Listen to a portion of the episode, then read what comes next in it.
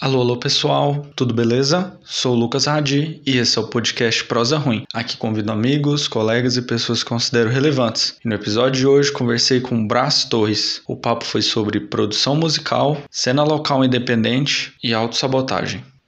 Mas antes do episódio começar, tem um rápido recado. Para quem não sabe, o Prosa Ruim agora tem um plano de assinaturas mensais, via PicPay. Então, se você curte esse podcast e quer colaborar de alguma forma, o link vai estar na descrição. Cada assinatura tem um valor e um produto como agradecimento, desde adesivos, canecas e camisetas. Todo e qualquer apoio é importante para que esse projeto continue acontecendo. E eu conto com vocês. Beleza, e aí? E aí, cara, tá tranquilo? Tudo certo. Então, cara, feliz por você ter topado participar. É uma pessoa que eu queria trazer há bastante tempo. Massa, e, massa. Mas acabou que, tipo, a, o, o, a, o cronograma foi ficando confuso e eu, e eu acabei tendo uns imprevistos, mas que legal que você topou, cara.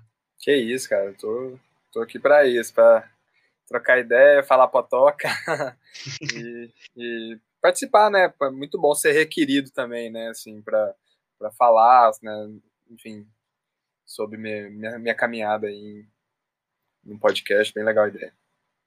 Oh, então, eu queria começar é, pedindo para você se apresentar, falar um pouco de você, o que, que você faz, para quem não te conhece aí. Massa. É, meu nome é Braz Torres, é, tenho 29 anos, é, sou produtor musical, técnico de áudio, músico, e é isso, faço isso há nove anos, mas eu trabalho, mas eu minha vida na música começou há mais de 15 anos, então é, realmente uma, uma vida, né, só é, quase quase uma vida em função desse ofício, desse, dessa arte, desse prazer que é a música. Cara, que massa, hein? Eu queria saber como começou seu interesse por música, como que essa e por ser músico, né? Como que essa parada entrou na sua vida? Tô ligado que você é guitarrista também, então contem um pouco como é que foi esse processo de, de descoberta que você queria fazer isso da sua vida. Cara, é, é muito doido porque meu, os, os assim minha família não é musical assim de, de ter instrumentista, né? Mas meu pai e minha mãe sempre ouviram muita música, assim, fazendo as coisas do dia a dia, em, em, em hora de, de, de, relaxamento também. Então, eu sempre tive esse lance da música dentro, da, dentro de casa. Mas a música dentro de casa, é, só ela, assim, não me, não me fazia querer mexer com música, né? Tocar um instrumento.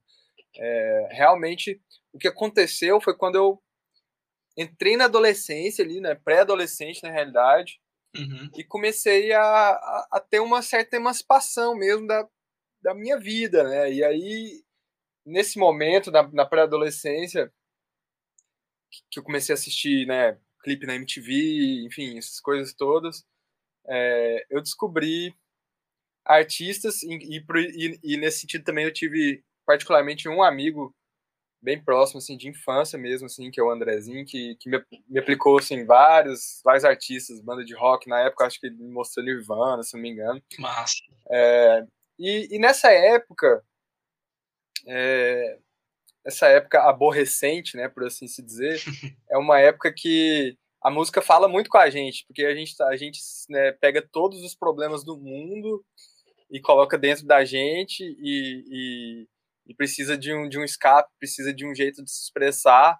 Então foi nesse momento, né, desse momento da minha vida que a música me pegou e nunca largou, que realmente foi uma coisa que para mim era minha companheira de todos os momentos, assim, se eu estava feliz eu queria tocar, se eu estava triste eu queria compor, se eu estava grilado eu queria tocar num show, uma energia, alguma coisa, sabe?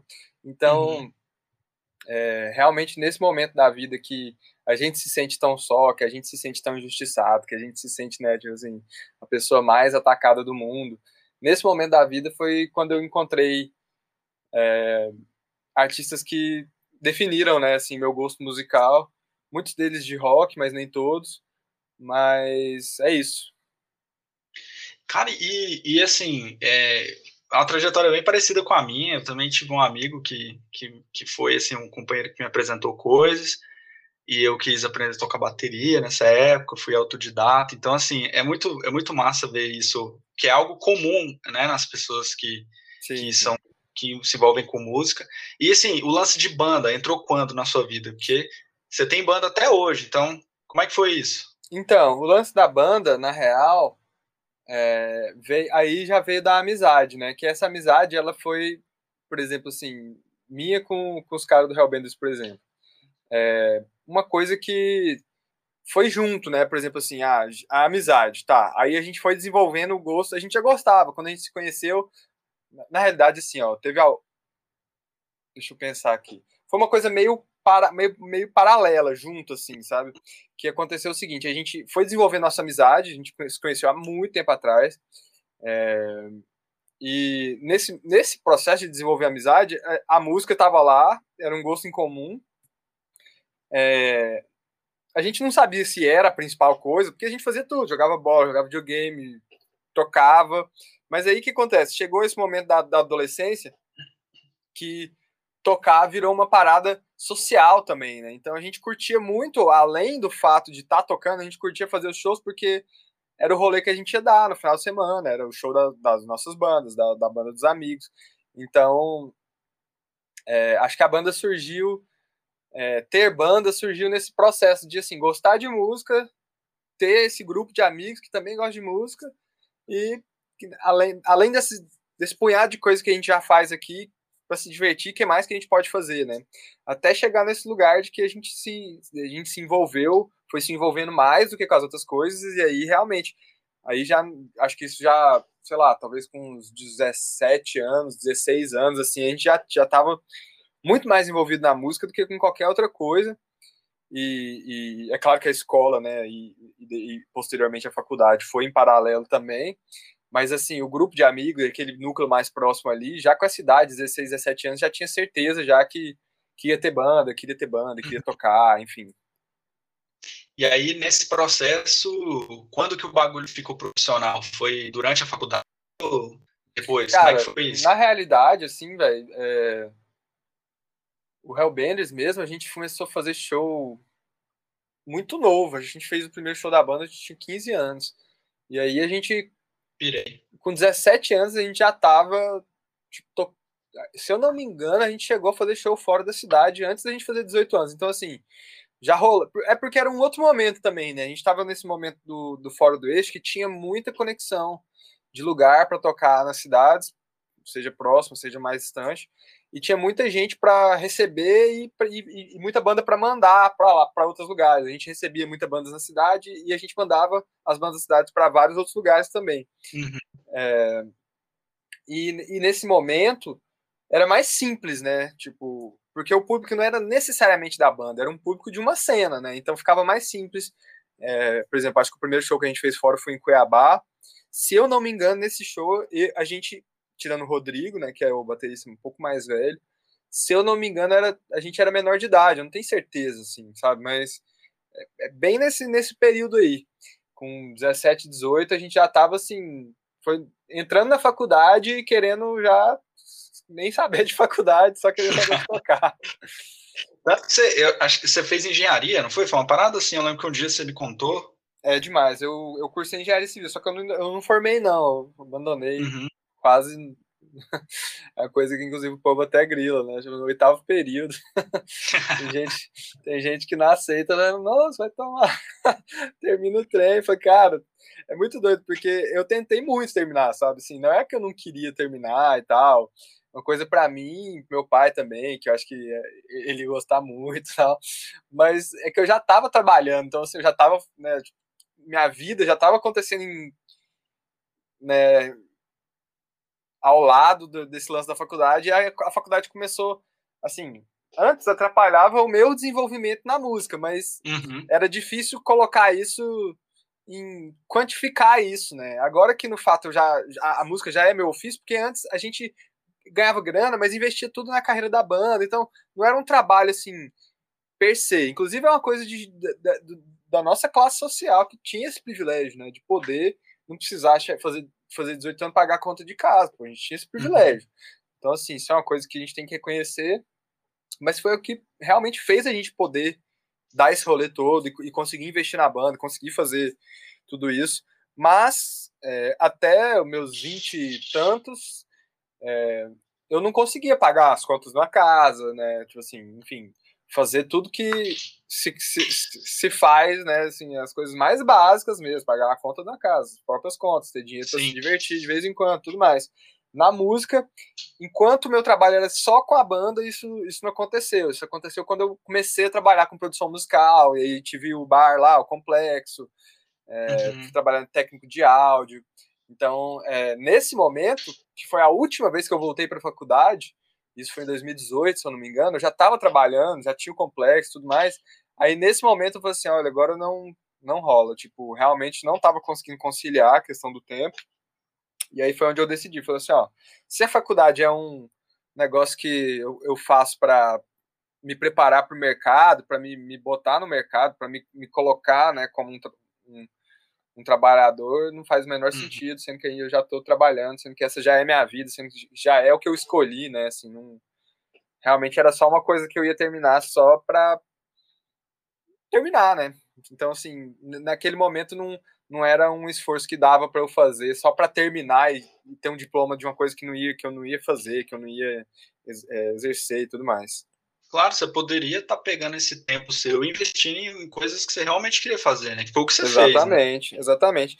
Então, é muito doido, porque na, o meu caso, na realidade, meu pai sempre foi muito resistente ao meu envolvimento profissional com a música. Assim, não tinha nada contra como ser um hobby e tudo mais, mas naturalmente, né? Igual imagino que quase todos os pais sejam assim.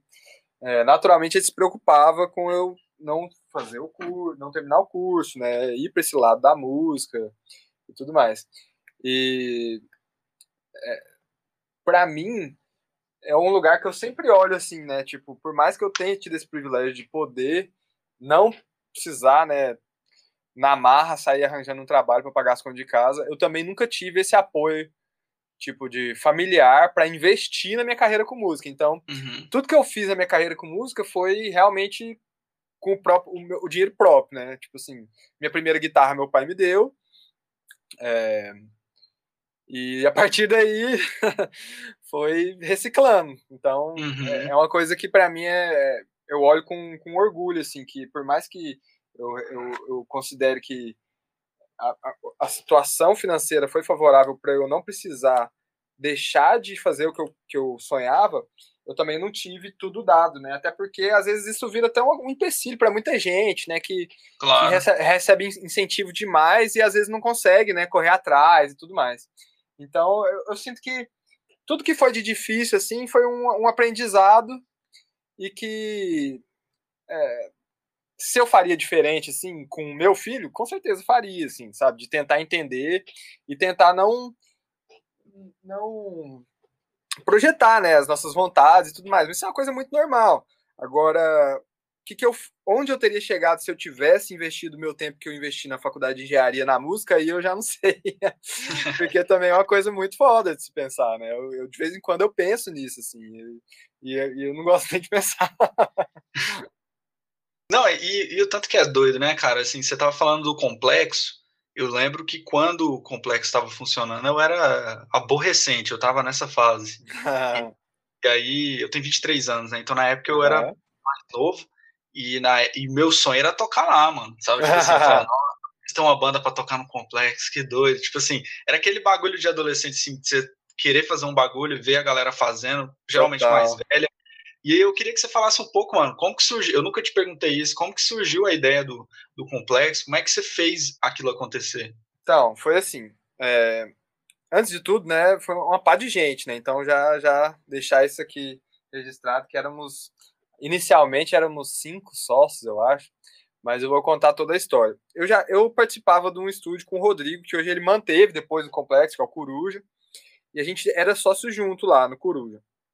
A gente estava junto há uns dois anos e eu já estava também buscando um espaço novo, talvez para ou ir para um, um lugar, né, tipo a gente separar ou para é, aumentar né, a perspectiva do, do que era o negócio, que era um estúdio de gravação que a gente tinha, só que era uma parada muito simples, assim, no garagem da casa dele e tudo mais. A gente não tinha muito equipamento. Uhum. E, mas a gente conseguiu gravar uma galerinha, a gente fez uma coisa, uma parada legal, assim, entre 2014, 2013 e 2015.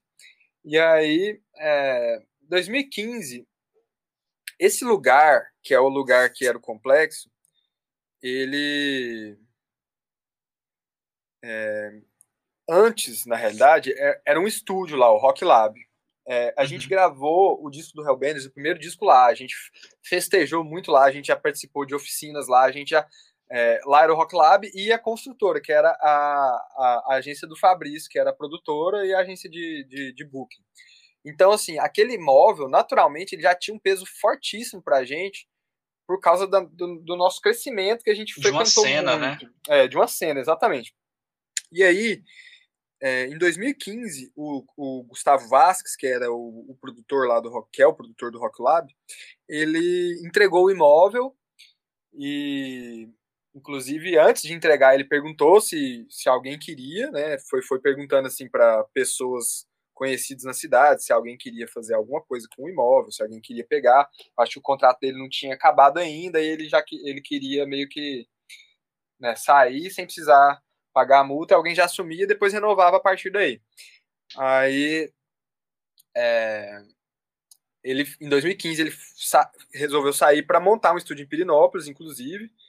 É, e aí ele ofereceu para algumas pessoas, entre uma o Cristiano, que na época, na época era o dono da Diablo, Diablo Pub. Diablo Pub. O Cristiano sempre foi um uhum. amigo muito próximo nosso, de grupo de amigos assim e a gente sempre tocou muito lá, a gente tinha essa relação social com ele, de amizade e de trabalho, né, de vez em quando, bem forte. E aí o Cristiano, ele pegou o ponto lá. E aí ele pegou o ponto, ele ficou, tipo, alguns meses fazendo lá, acho que era só ele o Chita, se eu não me engano. Eles ficaram alguns meses fazendo lá como lugar de ensaio e eventos hum. muito de vez em quando. E aí, é, chegou um tempo depois, eles tiveram uma conversa comigo. Eles já tinham chamado esse outro amigo nosso também, um, um dos meus melhores amigos, muito próximo, o Renatão. Eles já tinham chamado o Renatão, então tava o Cristiano, o Chito, o Renatão. E aí eles me chamaram, eu e o Rod, para fazer a parte junta do estúdio ali, com as coisas que a gente já tinha para juntar e tudo mais. Sim. É, além do fato que o imóvel era muito grande, dava para a gente ocupar de várias maneiras diferentes, né, e tal. Então, aí nesse momento eu já estava pensando já qual seria o próximo passo ali, né, da, da, minha carreira, com o Coruja, com o Rod tudo mais. E aí rolou essa, esse convite. E aí nessa hora eu falei assim, que foda, vamos para lá. E aí a gente foi para lá. Na época ainda não chamava complexo, a gente chegou nesse nome junto lá, porque a ideia era fazer um complexo de outras coisas, né, e tudo mais, mas era só um boteco e um estúdio na, na realidade. É, mas mas foi isso, foi assim que surgiu. Realmente foi um, um, um lugar assim que em 2013, por exemplo, assim, 2012, se falasse assim, nossa, você vai ter um negócio nesse, nesse lugar, assim, eu nunca imaginaria. Muito, muito curioso mesmo. Cara, muito massa. Eu, eu sempre tive curiosidade de, de te perguntar isso, mas a gente se topa sempre muito rápido, então não deu, mas que foi um. Eu lembro que geral, assim, da mesma geração que eu, assim, que são pessoas um pouco mais novas que você, que começaram a entrar na música um pouco depois, todos têm o complexo como um, lugar que a gente tem essa mesma memória. Tipo assim, ou era aquele lugar que a pessoa tocou e achava foda, ou era o lugar que a gente achava foda e queria tocar, saca? Que massa. Então, assim, era, era muito assim. Uma parada que, uma outra coisa que eu queria te perguntar, que tem a ver com produção musical, que é uma das, das suas atividades que você mais trampa hoje em dia, né? Sim. Eu queria saber, assim, em que momento o lance da produção musical entrou de vez, assim, na sua vida? Que eu tô ligado foi um pouco depois disso, né? Então, o que que acontece? Acontece que eu já, a gente já fazia, assim, né, desde a época do Coruja e tudo mais, a gente tava lá gravando, produzindo disco e tudo mais, mas, assim, coisa sempre muito pequena, né? O início dos artistas, das bandas, mas, assim, sempre tava lá fazendo. Na época do complexo, aconteceu que é, o lance da, da, das diferentes atividades que a gente fazia lá, elas foram se misturando, né? Então, o que aconteceu na época do complexo é que eu acabei que eu não produzi tanto quanto eu produziria se eu não tivesse nesse lugar que virou esse centro né, é, de várias atividades, né? Então, acabou que a produção não, não era meu foco 100%. Então, realmente, uhum. passava muito mais tempo lá pensando em programação, pensando em fornecedor. Por mais que a gente dividia as funções, era, são, eram coisas que, no, que era impossível de eu não me envolver de certo, certo aspecto. O tempo foi passando, aí mais para frente, já no, quase no final do complexo, aí eu, eu saí 100% da parada da, dos eventos e fiquei só no estúdio mesmo, até que quando a galera é, dissociou, né, desfez a sociedade, eu continuei alugando o estúdio lá, né? Tipo, já não era mais sócio, mas eu pagava parte do aluguel para usar a sala do estúdio. Então, foi acontecendo nesse processo do complexo, eu fui pegando ranço, assim, de. Por mais que eu achava muito massa ter o espaço, eu fui pegando ranço da, da, do processo que é cuidar de um bar, né? De lidar com o fornecedor, lidar com o problema que surge na festa, lidar com tudo isso. É, por mais que eu uhum. achava massa, assim, é, tinha uma certa adrenalina de fazer os eventos, a gente estava sempre bebendo, sempre curtindo, tudo, sempre recebendo os amigos e tal.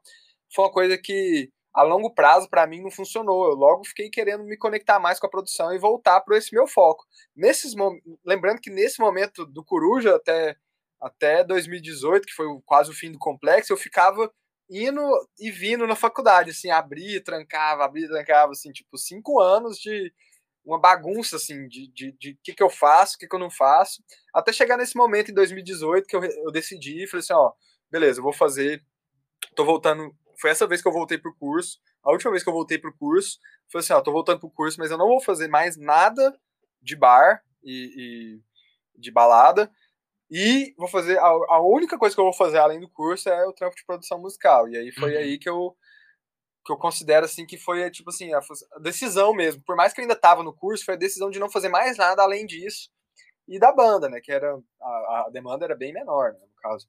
Mas e aí em 2018 também teve um lance que que foi a primeira vez que eu gravei no estúdio que eu tô trabalhando hoje. Na época a gente gravou de aluguel, era um disco do Carne Doce.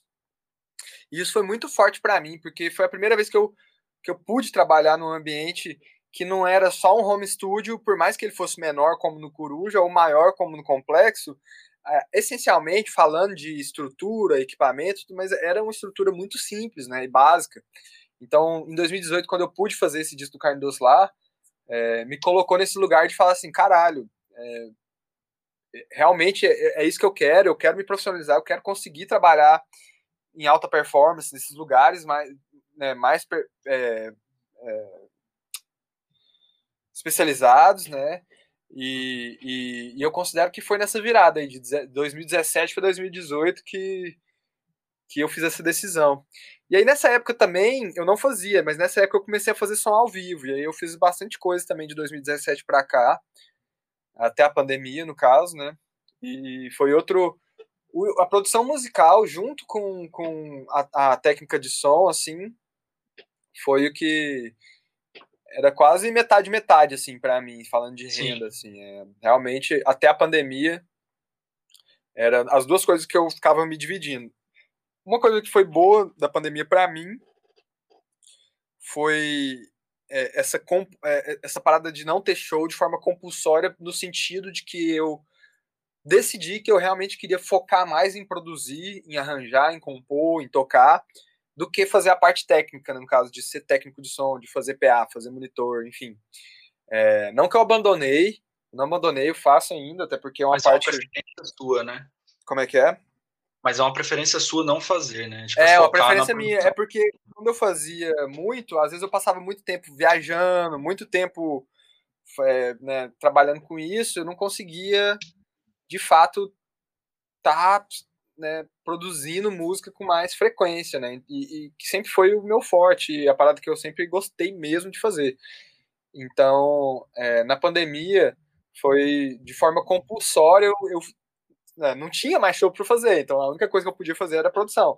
E foi aí que eu decidi que, que eu ia pegar mais firme nisso e que o que surgisse de, de técnica é, de, de som para fazer teria que ser bem avaliado com a minha agenda de produção. Nunca, nunca atravessar, sempre preencher uhum. buraco. Antes não, atravessava, né? Antes era realmente assim, quem tá pagando mais eu tô indo, era bem isso.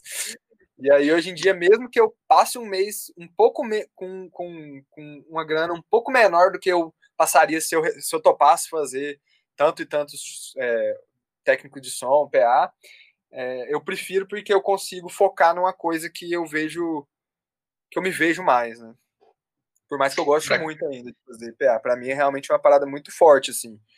Tá ali na, nesse, nesse, nesse lugar de, de interlocutor entre o artista e o público, né? De, de, de traduzir isso para mim, mas é, eu também não consigo ficar fora da criação, né? Que é uma parada que eu que é latente para mim por causa da minha história com a música, o jeito que eu me que eu, que eu, que eu comecei a tocar, sempre compondo, sempre né, me, me, me, usando a música para realmente me expressar. Então, é, o lado artístico ficou adormecido muito tempo, assim, eu senti que isso estava sendo um problema para mim. Sim. E, e aí, eu, eu, eu, passando a investir mais na produção, foi uma parte que por mais que nem sempre eu esteja compondo, nem sempre eu esteja necessariamente sempre arranjando, eu estou sempre ali ajudando criativamente a, a, concretizar né, uma ideia, concretizar um, uma, uma mensagem, né? Às vezes uma mensagem né, que, que quer dizer muita coisa, às vezes uma que não quer dizer nada, e para mim as duas podem ser tão importantes quanto, né? Porque a linguagem é a mesma, é a música. Então, para mim, a linguagem que é importante, né? Tipo isso. Cara, e é muito doido, porque a, a primeira vez que eu colei em estúdio profissionalmente, assim, foi lá no seu estúdio, né? No estúdio que você trampa. Uhum. Uh, e você foi o primeiro produtor que eu tive contato, primeiro mesmo da vida que eu tive contato. E a primeira imagem que eu tive é que, tipo assim, esse cara é um nerd de música, sabe? cara, tem que ser, velho, não tem como. Não, eu acho muito porque é um bagulho assim, real, saca? Você, é. não, você não é um, um, Você não finge ser isso, você é, é. essa parada. E eu fiquei muito curioso, inclusive, no seus, na, no seu, na sua metodologia de produção. E até da última vez que eu, que eu fui lá, que tem poucos dias atrás, é, eu lembro que a gente até trocou ideia sobre isso e eu, até queria trazer um pouco disso para cá. Legal. Se existem métodos para produzir música e quais são os seus? Porque eu lembro que a gente, é, da primeira vez que a gente produziu foi de um jeito, da segunda vez foi de outro. Queria que você falasse um pouco de como é que você vê essas metodologias e como é que você vê assim, o que, que funciona, o que não funciona? Então, como você percebeu, a, a minha própria metodologia, eu acho que ela ela está em muta, mutação sempre, né? É sempre com o que eu aprendi ontem, o hoje vai sempre mudando. Acho que é uma das coisas que mais me mantém nessa, nessa profissão, nesse ofício, é nunca chegar lá, porque é sempre assim, é tão subjetivo que o lá, ele é tipo, ele quase não existe. Então a gente está sempre buscando, sempre buscando. É, é como se fosse o, o, jeito deles viciarem quem trabalha com áudio no, no, no, no ofício, porque realmente é um, um, aprendizado eterno. Você acha que você aprendeu tudo, aí vem um cara faz um negócio ali de um jeito completamente diferente. Você fala assim: caralho, preciso descobrir como esse cara fez isso. Aí começa de novo. Tá, tá, tá, tá. Então, assim, o é, que, que acontece? É, eu, eu tenho vários jeitos de produzir. É, a primeira coisa que, que, que faz diferença para mim antes de escolher o método é primeiro se eu estou trabalhando com um artista solo ou com a banda, né? Essa é a primeira coisa. Vou produzir do mesmo jeito os dois. Às vezes o artista solo eu vou trabalhar mais intensamente na criação dos arranjos, na execução dos instrumentos. E quando é a banda, eu vou trabalhar mais intensamente nessa parte mais de guiar, de falar assim, eu quero que faz assim. É, é, eu acho que seria massa se fizesse isso, sei lá o quê. É, porque nesse, nesse lance de produzir artista solo, você entra muito como compositor também, né? Então você acaba criando junto, e aí a, a, a, o, lance de, o, o, lance de guiar vira mais para a performance do artista só, né? E não da banda inteira. Então, assim, beleza. Vamos supor que eu vou produzir uma banda. O que, que acontece? É, no caso de vocês, vou dar o um exemplo prático aqui, né? As duas coisas diferentes. A primeira vez que a gente, o primeiro single a gente fez, a gente, eu fiz uma pré-produção de um dia, uma data antes no estúdio, pra gente só tocar e eu gravar e a gente já sacar. Nessa segunda eu não fiz a pré-produção, por quê? Porque o material que o Pedro me mandou, que eu tinha pedido uma demo de gravação de estúdio, eu falei assim, pô, ouvindo aqui, que hoje em dia você consegue gravar um áudio de estúdio com celular ali de um jeito que você consiga ouvir mais ou menos ali todo mundo tocando, que dê pra entender legal. Sim. Ouvindo essa, esse material, eu falei assim, pô, se eles tocarem do jeito que eles tocaram nesse ensaio aqui, é, no dia da gravação, por mais que seja uma banda nova, que os músicos sejam novos, que não tenha esse lance forte com o metrônomo, que para mim é uma, uma parte importante do processo, eu consigo, hoje eu consigo ver que para mim é mais vantajoso tirar a banda do metrônomo e se precisar depois, que é o caso, eu coloco ela, eu acho o tempo que ela tá tocando e coloco a música no tempo que ela tá tocando. Que é uma coisa que eu aprendi a fazer com, com a experiência também. Naquela época eu já sabia fazer isso, mas eu não conhecia como vocês tocavam. Então, realmente, para mim, era muito importante ter esse primeiro contato antes de dar o rec valendo, só para me situar, só para ver como é que era a parada. Dessa segunda vez que eu já conhecia vocês, aí eu vi, ouvi a música do ensaio, vocês tocando, eu falei assim, pô, não é uma execução de gravação já perfeito, tudo cravado, mas é uma execução que com pequenas edições a gente já tem um take, saca? Isso eu ouvia da, da demo do ensaio. Aí eu falei assim: quer saber? Eu não vou botar os caras para tocar no metrônomo, porque vira a corrida do metrônomo, né? Esse, esse lance do metrônomo é assim: quando o artista não tem intimidade com o metrônomo, a performance dele é muito melhor sem o metrônomo do que com o metrônomo. Isso é um fato. Então, assim, o produtor tem que ter noção disso, que às vezes, se o artista não tem muita intimidade com o metrônomo, o que é uma pena, mas acontece muito. Não tem, sabe, não é o fim do mundo. Não quer saber, não quer saber. Mais importante que tudo, tem muita gente que acha que não sabe tocar no metrônomo, o artista ou a banda não sabe tocar. Cara, isso não é verdade. A, a banda toca, você vê todo mundo tocando junto, se tá bom, tá bom. Se não tá bom, não tá bom.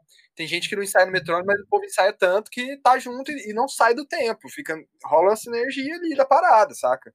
É, isso não existe, né? Vários discos de várias bandas que a gente gosta muito foram gravados sem metrônomo. Isso realmente não diz respeito à é, condição da banda de conseguir. Nem impactar, qualidade, né? Nem qualidade, é, de conseguir impactar, de conseguir passar a mensagem. É, então, realmente é uma coisa que tem, é um recurso, né? Não é uma regra, é um recurso. Tem vezes que ele vai te ajudar, tem vezes que ele vai te atrapalhar. Então, eu considero que muitos artistas, no, no caso de vocês, que não tem esse lance dessa vivência de músico mesmo, né? De ler, é, de ler partitura, de tocar com metrônomo, sei lá o que, tocar, é, pegar, tirar música rápido, e, enfim, essa, essa vivência que vem de, um, de uma dedicação que é muito grande, que a gente que toca, por exemplo, nem eu com a minha banda tinha, a gente aprendeu a tocar no metrônomo, mas eu nunca soube, eu nunca aprendi a ler partitura, né, assim, é, uhum. é, é uma parada que realmente para mim, o jeito que eu dedico meu tempo para música, ele não contempla esse tipo em particular de, de de especificação, mas não quer dizer que o que eu faço não, não é tão bom por causa disso, né? Então, é, é, bandas igual a minha, igual a sua, né? Bandas de rock, de moleque que tá ali tocando, querendo passar uma mensagem, querendo se divertir, muito, muito comumente são bandas que não tocam em metrônomo. Então, esse é um conhecimento que realmente eu tive com o tempo e que hoje eu vejo que quando assim, eu faço, peço pra banda tocar, toca aí, junto, tá, tá, pô, gostei, massa. Pá, põe o metrônomo. De repente, não rolou. Então o que acontece? Se a banda toca com o metrônomo, ela vai tocar com o metrônomo, vai ser bom, bom demais, tudo certo. Se ela não toca com o metrônomo, não rola colocar o metrônomo do nada, enfiar, saca? Porque não vai, não vai sair. É, a, a, o lance que na performance que, que a, que, a, pessoa daria de interpretação, de, de criação, de né, da parada mais solta, artística mesmo, ela vai pensar tudo no, na execução do tempo, então vai, vai tocar realmente muito, fique focado na execução do tempo, esquecer todo o resto da performance que é formada de muitos elementos, né, assim, é, enfim, o tempo é só mais um deles, a gente não pode pensar só nele, é, uhum. então realmente muda muito, né, o, o jeito de produzir nesse sentido, é, nesse caso desse último single de vocês, foi isso. Eu ouvi essa, esse demo do, do, do ensaio, eu falei, pô, beleza, não tem metrônomo, mas eles estão juntos, sacou? É isso, tá tocando junto.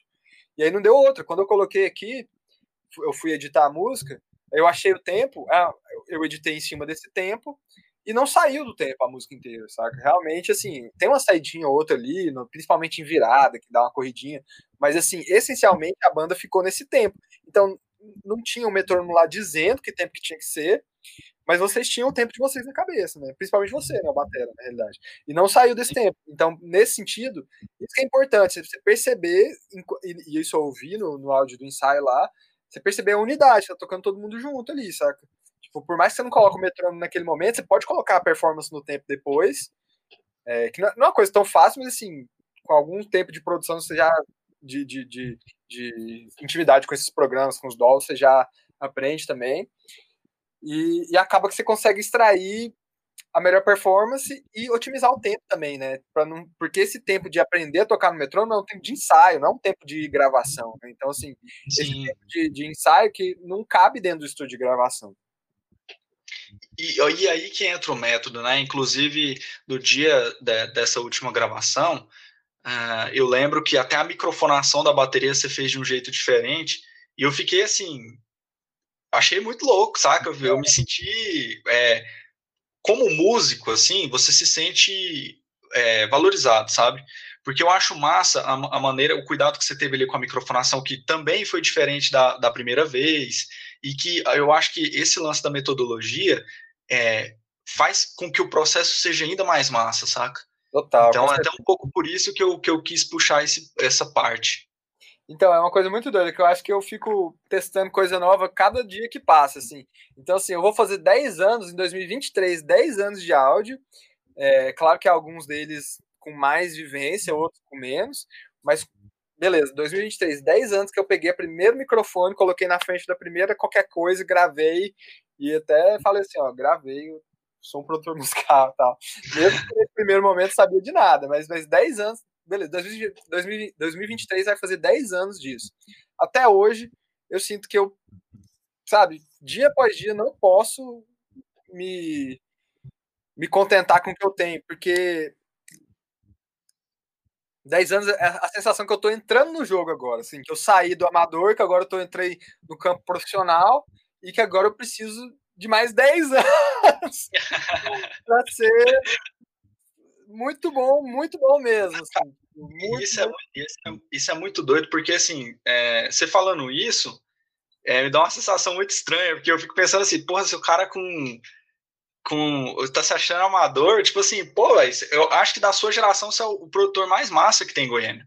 Saca? É porque... isso, é muito, isso é muito louco de pensar, cara. É, eu coloco a barra lá em cima, velho. Eu sou filho da puta, cara. Eu sou desgraçado. Eu carroço pra caralho. Eu me comparo com os melhores do mercado, tipo assim, nível mundial, sabe? É foda. Mas é isso, realmente. Então, assim, se você acha que eu sou melhor aqui, é porque eu não coloquei meu, minha barra aqui, saca? Tipo. Exatamente. Esse, esse é meu lance, saca? E assim, cara, quem são suas referências na área de produção? Porque eu tô ligado que você trampou uma época, você, uh, o Miranda produziu um disco do Hellbenders, não foi? Sim, o primeiro disco nosso foi o Miranda produziu. O Miranda é uma puta referência, na realidade, assim. Eu, eu fiquei pensando, quem são suas referências nessa área? Então, cara, é, tipo, das pessoas que eu vi trabalhar, tipo, o Miranda, o Gustavo Vasques, duas grandes referências. É, eu tenho referências mais da técnica de áudio, que não é tanto da produção, mas que entra um pouco em como conseguir chegar no som, né? Que é o Paulinho e o Léo, que são lá do Up Music. E agora as internacionais, né? Assim, é, Butch Vig, é, o Rick Rubin, que é até meio muito, perfil muito parecido com o do Miranda, inclusive. É, um então, mais é recente. É um não tocam instrumento, assim, tipo, não são instrumentistas, é, mas. São gurus, né? São gurus, exatamente. É, inclusive, uma coisa que eu vi muito, eu vi muito falar do. Ah, como é que chama? O cara, porra, o. Sacoman. Você lembra desse Sacoman? Lembro. Que é era Sacomani, um... né? Isso, Sacomani, isso, que era um jurado também. Na época do ídolos, né? Do ídolos. ídolos. do ídolos que o Miranda fazia também, o Sacomani também era, se eu não me engano. Enfim, eu ouvi dele, não da boca dele, mas sobre ele isso. É, a, a qualidade dele de produtor musical, para mim é muito doido, porque o produtor musical ele pode ter várias especificações, é, especialidades na realidade. Mesmo sendo produtor, por exemplo, se você monta repertório, você está produzindo. Se você escolhe, se um artista te dá 20 músicas e, e precisa que alguém escolha 10, você está produzindo, mesmo que você só escolheu as músicas. Então, assim, isso, por exemplo, é uma faceta da produção que falava que o Sacomani era melhor, que não tinha ninguém melhor que ele para escolher de repertório. Isso não tem nada a ver com tocar, com, com ler partitura, com nem nada mixar. disso. Nada, existe... nem mixar, nada a é, ver com isso. É, existe uma, uma. Isso é muito comum, principalmente a gente que é, que é mais músico. Existe muito, assim, quase um tabu, assim, que se o cara não mixa, ele não é produtor. Não, eu já... porra nenhuma. Então é um erro pensar nisso, né? Muito, muito. Até porque eu acho que os melhores, na realidade, fazem separado. Eu mixo porque quando eu comecei, eu não tinha essa oportunidade, essa visão de poder só produzir e mandar para alguém finalizar. E eu tinha muito tesão em conseguir fazer. Então, assim, depois de 10 anos, eu vejo que hoje é uma coisa que me ajuda em vez de me atrapalhar. No começo da minha carreira, eu tenho certeza que eu devia ter procurado outras pessoas para mixar os trabalhos que eu fazia, que eu produzia. Só que era uma coisa que eu não nem passava na minha cabeça, assim, os clientes não tinham grana para terceirizar esse serviço, né? Eu queria conseguir os clientes, falava que fazia, mas não sabia fazer. Então foi assim que eu aprendi, nessa, nessa cabeça dura. Hoje em dia, é, eu faço porque gosto, porque complementa o, o, meu trabalho na produção, né? Porque eu já visualizo, né? Já visualizo onde eu quero chegar com o som, e agora, para mim, é um recurso. Eu consigo chegar, né? Através da, de complementar onde a gente chegou ali na produção, eu consigo chegar na mixagem. Mas, por exemplo, se eu tiver uma demanda muito alta de produção, se eu tiver no momento que as pessoas estejam me requerindo mais para produzir do que de fato de mixar, provavelmente eu produza e, e, e, não e não mixe, entendeu? Ou então no momento que eu tiver mais requisitado para mixar, provavelmente eu mixe e não produzo. Mas é, eu não acho que tem que fazer o, o, um e o outro, não. Eu acho legal se você faz, porque realmente um te faz ser o outro melhor, saca? Assim, você entender é, as necessidades do produtor te faz ser um engenheiro de mixagem melhor e você entender como chegar tecnicamente, né, bem uma forma bem técnica mesmo, como fazer o sound design das coisas, como chegar nesse efeito, ah, tal efeito eu quero que, que, que impacte, que, que sei lá o que. Quando você co consegue colocar isso no espectro de frequências e, e, e em como elas estão é, distribuídas né, no, no, na sua música, quando você consegue entender isso da forma técnica, você, como produtor, consegue já chegar nos sons que você quer mais rápido, sabe? Cara, que doideira, porque realmente, assim, inúmeras vezes eu escutei isso e, e, e eu, eu parava para pensar assim, nesses produtores fodões assim que tem, tipo Miranda, o Ricky Rubin, é, outros milhares de exemplos são caras que assim, o, o, o, caso do Ricky Rubin, ele só toca MPC, né, mano? Ele nem é. é... Então, é muito de... doido, porque os caras, os caras mais visionários, velho. É, não os caras, não é a regra, né? Mas muitos desses caras visionários realmente eles não eram é, banhados da, da, técnica do jeito que a gente tá, que a gente acostumado a, a, a, receber, né? Falando de conhecimento técnico, de né, harmonia, velocidade, partitura, leitura, né? Enfim, é, a maioria desses caras são quase que bons marqueteiros, saca? Tipo assim, uhum. quem, onde você vai apostar? São bons, bons apostadores, saca? Tipo assim, de ver a, a, o produto bruto ali. Visão, né, cara? É, é, visão, é visão. E é isso, o cara que ensaia, que treina 20 horas por dia, pode tentar o que for, velho. Se ele não tiver isso na, na vivência dele, de como ele se desenvolveu como pessoa até, até esse momento da vida dele, ele não, ele não vai ter.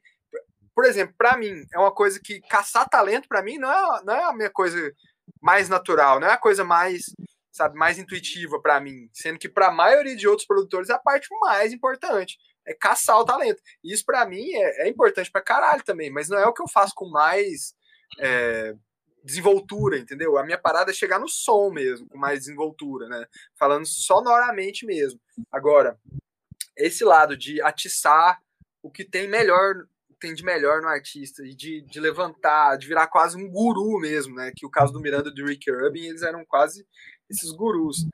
É, esse lado realmente não é, um, não é o meu lado de trabalho, saca? Mas é um lado que é muito necessário, que grandíssimos nomes têm esse perfil, saca? Grandíssimos nomes do mercado têm esse perfil. Então, assim, é, é um, um, mercado que você pode entrar por várias portas, né? Você pode entrar por esse lado técnico, falar assim, ó, tem um cara que tira um som fodido. É, você pode entrar por esse lado da visão, da lábia, né? Então, ó, tem esse cara que acha os melhores artistas, saca? Então, assim, eu acho que a mistura perfeita é sempre é, é, conseguir uma equipe que contemple tudo isso, né? Então, assim, as, as gravadoras, a, a, vida inteira foi a, o maior trabalho da gravadora é aperfeiçoar essa equipe, né? Tipo assim, juntar esse, esse, esse número de, de profissionais, né? Que vão cada um vai fazer uma função e cada um vai trabalhar de certa forma e tudo mais. É muito importante que nenhum menos importante, saca? Assim, é a, a cadeia da música para mim tudo é descartável e, e, nada é descartável, sabe? No sentido de que, assim, é, não ache que você está sendo o único ou o primeiro a fazer algo. Não tenha tanto, sabe, apreço pelas coisas que está fazendo. Faz, faz, continua fazendo, que a, a constância é muito mais importante. Ao passo que é o que você está criando, é o que você está botando toda essa energia e você tem que fazer isso de forma séria, saca? Assim, tipo, é, é uma coisa muito ambígua para mim, sabe? Eu, eu porque para mim o melhor lugar de, de ver a minha carreira e ver a minha relação com a música é, é desse jeito, assim, ó. Não trata de uma forma tão. Não põe expectativa demais em cada trabalho, em cada produção, em cada resultado, para você não quebrar a cara, mas ao mesmo tempo lembra que esse é o seu trabalho, o trabalho da sua vida é uma coisa muito séria. Então, assim, é tipo assim. É um equilíbrio, né, cara? É, exatamente um equilíbrio que é muito foda. E até para quem tem banda, também tem que ter esse equilíbrio, tipo, Sim, esse com certeza. Vida, tá ligado? Sim, vai ter certeza. outros sabe? Exatamente. Tipo, vai, ter vai ter outros EPs, vai ter outros álbuns, então, tipo, pra gente que trampa com arte, é difícil ter esse, esse equilíbrio bem estabelecido, sabe? E é influenciado ainda por umas coisas externas que eu até queria também trazer para o papo, que é a questão de rede social. Sim, você acha que rede social te influencia de alguma forma nesse sentido? E assim, é, te chegam, chegam a, a, te influenciar positivamente, mais positivamente ou mais negativamente? Porque Cara, falou, você se compara também, sabe? Não tem como. Super, super. Vou te dar um exemplo relativamente recente. Esse ano foi o primeiro ano da minha vida que eu comecei a fazer terapia, assim, nunca tinha feito. No começo do ano, no primeiro semestre ali no comecei por vários motivos, gama gigante, mas em, em, paralelo com a terapia, eu comecei a fazer meditação em alguns momentos. Hoje em dia eu já, já tô meio desconexo, assim, só porque realmente as, as crises passaram, a gente esquece de fazer as coisas com, com a rotina certa e tudo mais. Mas vamos supor, é um exemplo muito bom. Na meditação, o meu intuito era reconhecer melhor as mudanças do meu comportamento ao longo do dia, né? Esse era, esse era o meu, meu intuito na meditação, que foi uma indicação do, do psicólogo e tudo mais. E assim, tem, é muito doido, né? Porque antes de fazer, antes de, de, entrar de cabeça, a galera não bota. Eu não botava fé, ninguém bota fé. Mas beleza, o que acontece? Acontece que assim, é, as coisas que me chateiam no dia a dia, muito raramente eu consigo fazer a análise exatamente do que foi, né? Você só percebe que você tá puto ali depois, não sabe por que tal. E aí, assim, esse lance de comparação, é, para mim, sempre foi um motivo de, de alteração no meu humor, saca? E para bem ou para mal, às vezes eu me sentia, eu conseguia me sentir a par de alguém que eu achava que era muito bom, isso me colocava para cima. E às vezes, né, eu falava, vi o trabalho de alguém e falava assim, caralho, eu nunca vou chegar em nada parecido que essa pessoa fez. Aí eu tive um, um caso muito foi muito marcante para mim porque eu já estava em algumas semanas fazendo meditação diariamente. E aí eu fui ao banheiro, né, com o celular na mão, tal. Humor tranquilo assim, um dia normal de trabalho, tudo normal, assim, tinha, nada nada fora do comum tinha acontecido nesse dia. Sim. E aí eu abri o Instagram e vi esse Instagram de um produtor que eu curto pra caralho, trampo, brasileiro, então assim, já é mais próximo, né? Esse negócio da concorrência fica mais real aí. E aí ele postou um trampo assim que eu falei assim, cara, que foda, velho, caralho, muito foda.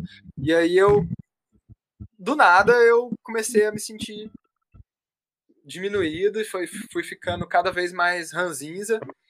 E, foi que, e foram questões de segundos, assim, antes de eu terminar o meu serviço, antes de limpar meu cu, eu já tinha identificado isso, o quanto foi rápido e o, e o quanto mudou meu humor, e o quanto foi forte para mim, saca? É, e, por, e eu, e eu, nesse momento, eu, eu, eu, eu associei realmente a meditação, assim, porque me fez conseguir identificar a mudança no meu corpo, né? Tipo assim, o, o que que eu senti, o que que eu o que, que eu estava sentindo e o que, que eu estou sentindo agora. Às vezes, no dia corrido, a gente não, não, não pensa no, no aqui e agora, né? Que a meditação é muito sobre isso, né? Aqui e agora. É, a gente deixa essas coisas passar, as mudanças do próprio corpo. Então, nesse momento, eu conheci, eu consegui reconhecer que um story me fez perder a cabeça, uma coisa que eu poderia ter descido, que, que eu moro no sobrado que a minha companheira, poderia ter descido do nada, ter tipo, arranjado uma discussão, né, ter virado um, um motivo para é, indiretamente, sem que eu soubesse falar por quê. Isso acontecia pra caralho, muito, muito. Sem que eu soubesse falar por quê, um motivo de, de, de me sentir inferior, diminuído e, e enfim. É, e para mim, as redes sociais hoje é, eu não vou falar que eu não consumo tanto, que é mentira, acho que eu consumo mesmo tanto que eu consumia naquela época. Mas eu acho que eu já consegui meio que entender assim, tipo, eu vou me comparar para sempre, mas não deixa isso chegar nesse lugar do meu corpo, sabe? Assim, de atrapalhar minha vida, a vida com a minha companheira, a vida com as pessoas próximas de mim. Isso não pode. Eu sei que eu vou me comparar, eu sei que eu vou olhar e vou falar assim, caralho, queria ter feito isso. Mas a, a, sacada é não deixar isso ir sair, né? Tipo assim, não, é, não virar nada grande, né? É isso, é assim, identificar e falar assim, ó, oh, não, beleza. Você não você tá no seu, no seu na sua caminhada, você tá fazendo o que você pode, e é isso aí, continue nessa que tá tudo certo. Não é sempre que a gente tem essa cabeça, a gente cede, né? Mas a ideia é essa, assim, é sempre lembrar disso, né? Que a caminhada tá, é, é justa e, é, e, é, e tá acontecendo e, e é sincera, né? Enfim. Cara, que massa você falar disso, porque eu, eu faço meditação há, há, há, um bom tempo, assim, desde a época que eu era.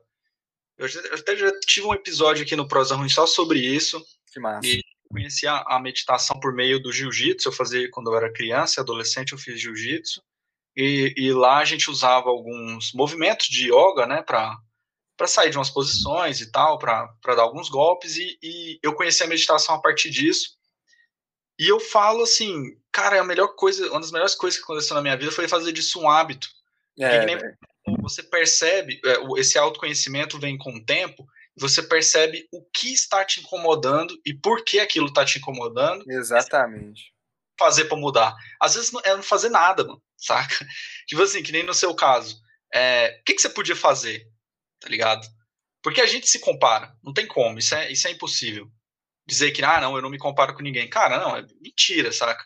Exatamente. Em algum momento da sua vida você vai se comparar com alguém, mas assim, o que, que eu faço com isso, né? Então, muito, muito doido pensar nisso, porque isso vem por meio de, por exemplo, isso mostra que, a, por exemplo, as redes sociais influenciam o nosso dia a dia e a gente não imagina como isso vai afetar a gente a longo prazo.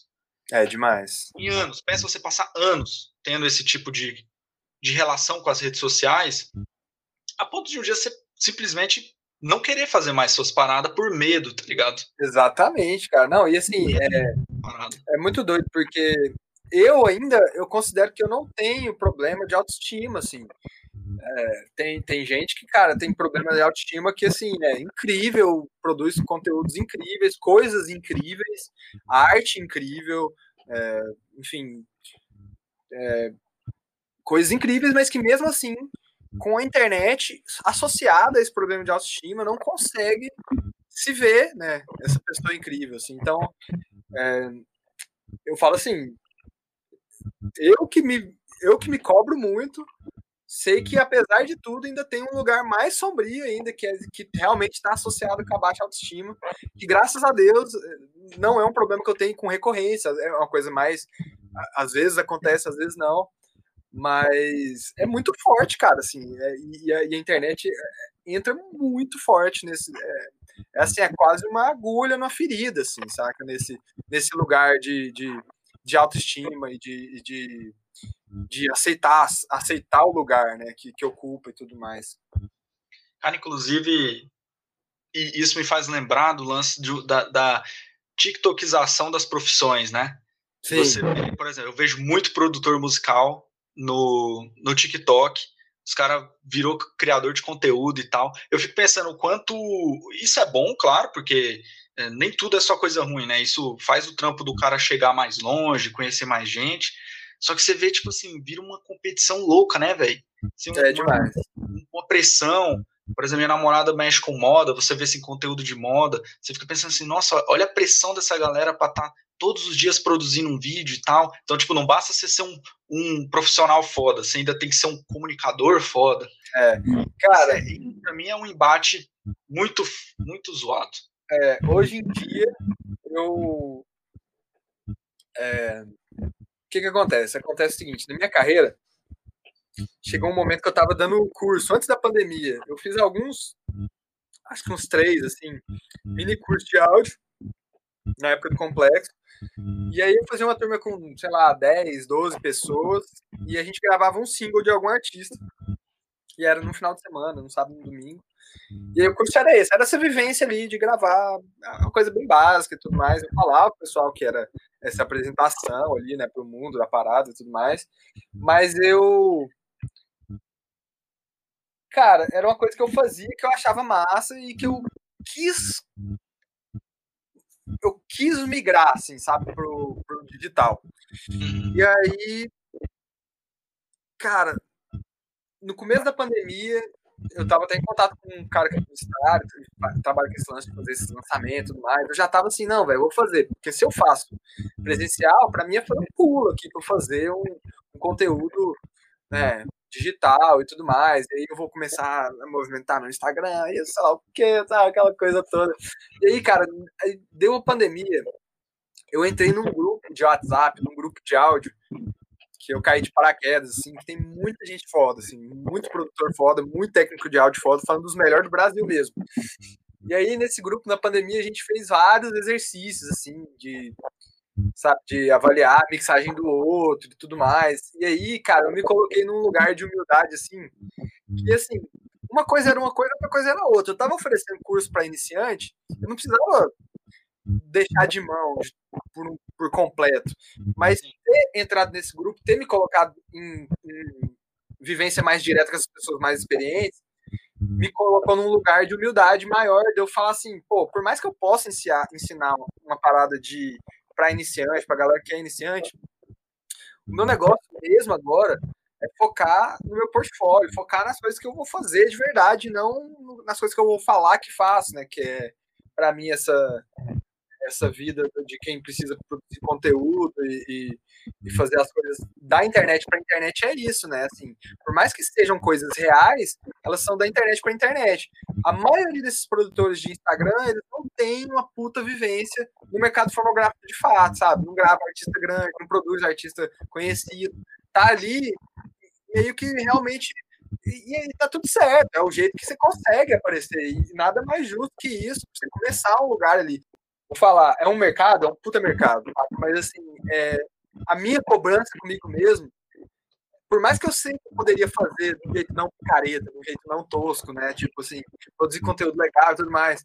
Mas, é, pra mim, assim, você faz isso, você faz outra coisa, saca? Tipo assim, a, o desenvolvimento profissional, que é o que eu quero, que é o que eu busco mesmo, de cada vez fazer, ter resultados mais impressionantes, trabalhar com artistas maiores, mais talentosos, mais né, que podem me levar para um lugar maior também, assim como eu levar um artista para um lugar maior.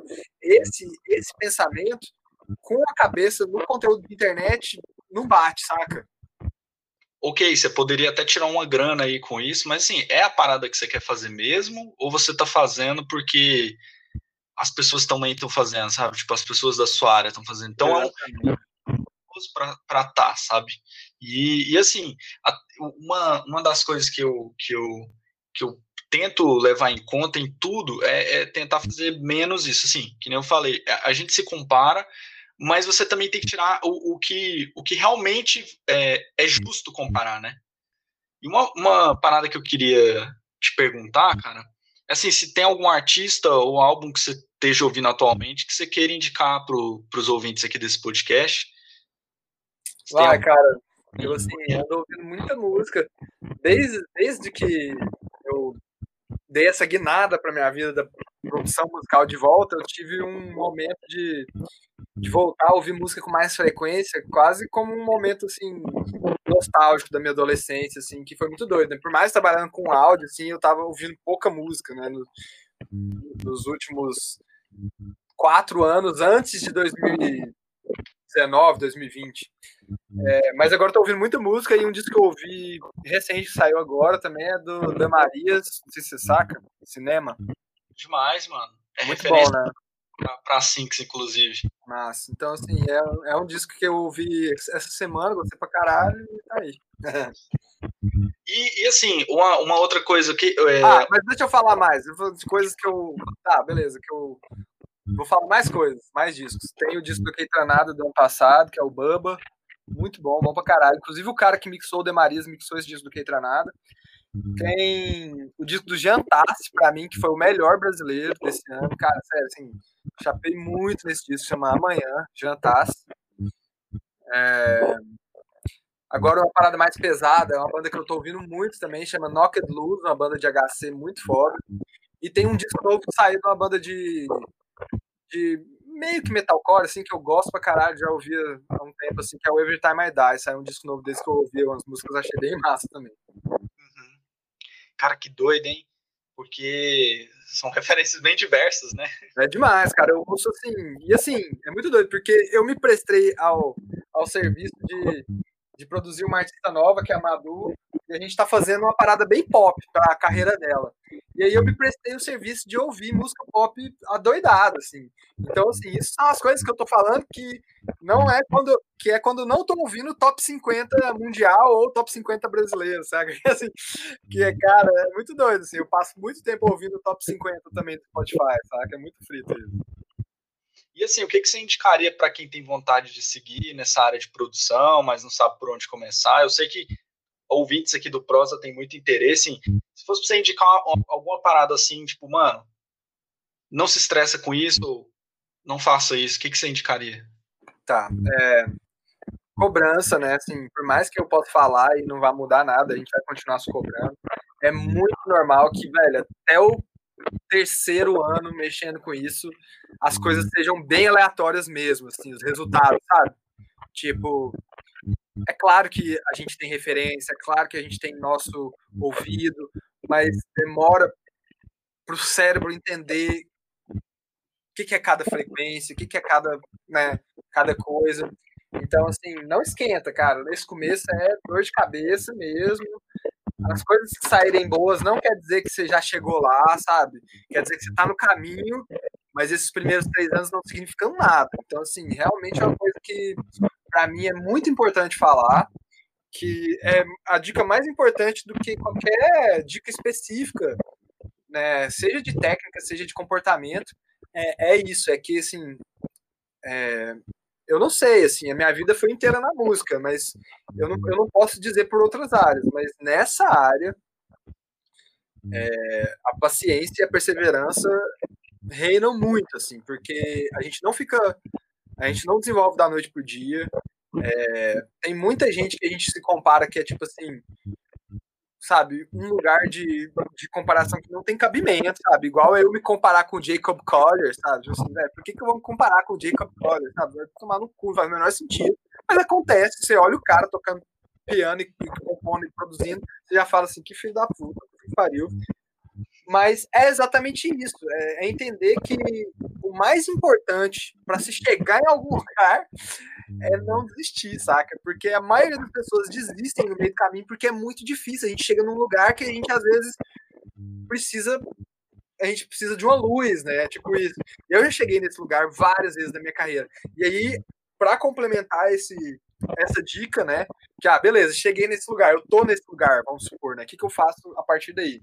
Aí, para mim, é buscar uma rede de apoio, uma rede de, de pessoas que façam isso. É, é muito importante como, como profissional da área, você conhecer outras pessoas da área, você trocar, tá trocando ideia direto com as outras pessoas da área, entender as dificuldades das outras pessoas, ver que elas como muitas vezes compartilham as mesmas dificuldades que você.